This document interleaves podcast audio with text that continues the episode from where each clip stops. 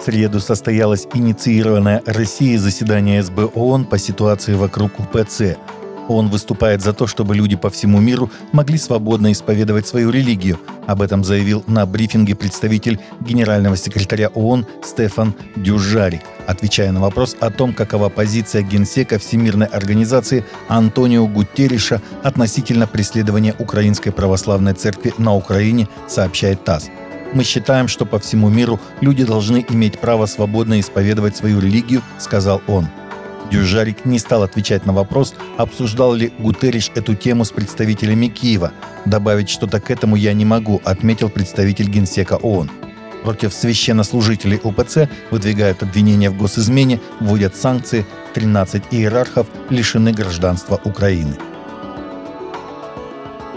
Премьер-министр Швеции Ульф Кристенсен выразил обеспокоенность в связи с тем, что полиция может разрешить очередные акции по сожжению священных книг, передает Интерфакс со ссылкой на АПИ.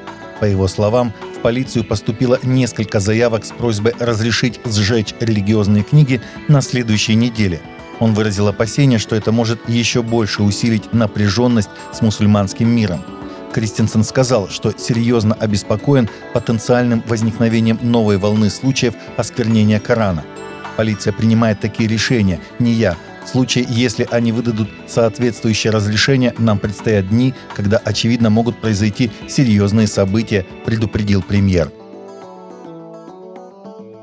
Церковь в городе Ханчжоу, провинция Джэзян, основанная в 1859 году американским миссионером Джоном Невиусом, который известен своими нетипичными методами основания церквей и миссионерских организаций, объявила о начале новой миссии – служить демонстрационной площадкой для китаизации христианства, сообщает «Голос мучеников».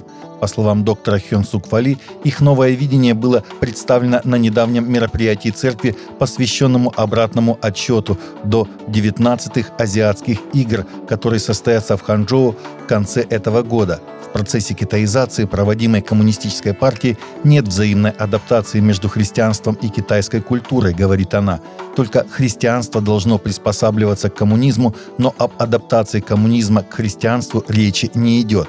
На веб-сайте церкви пастор церкви Хуан Минке подчеркнул, наша церковь должна активно и постоянно способствовать китаизации христианства и стремиться качественно адаптировать его к потребностям социалистического общества, чтобы оно по-настоящему могло стать китайским. Чрезмерное использование смартфона супругами связано с неудовлетворенностью браком, в том числе среди пар, регулярно посещающих церковь, говорится в новом отчете Института семейных исследований. И исследователи призывают к действиям по преодолению зависимости от смартфонов среди взрослых, чтобы преодолеть угрозу отношениям. Трудно с уверенностью определить, является ли чрезмерное использование телефона причиной проблем в браке, учитывая, что зависимость от телефонов может быть показателем и без того несчастливого брака, написали авторы Венди Манг и Майкл Тоскана в опубликованном в среду отчете под названием «Больше прокрутки, больше проблем в браке». Несчастные супруги могут прибегать к использованию телефонов, чтобы сбежать и избежать общения со своим партнером – с другой стороны, смартфоны созданы для того, чтобы вызывать привыкание. Ван и Тоскана говорят, наиболее вероятный сценарий заключается в том, что семейные трудности и зависимость от смартфонов усиливают друг друга, и что семейные проблемы усугубятся до критической точки, и их практически невозможно будет решить, если не решить проблему зависимости от смартфонов. В Раменском Московской области пройдет первый всероссийский фестиваль христианских театров кукол России. Мероприятие пройдет с 11 по 13 августа.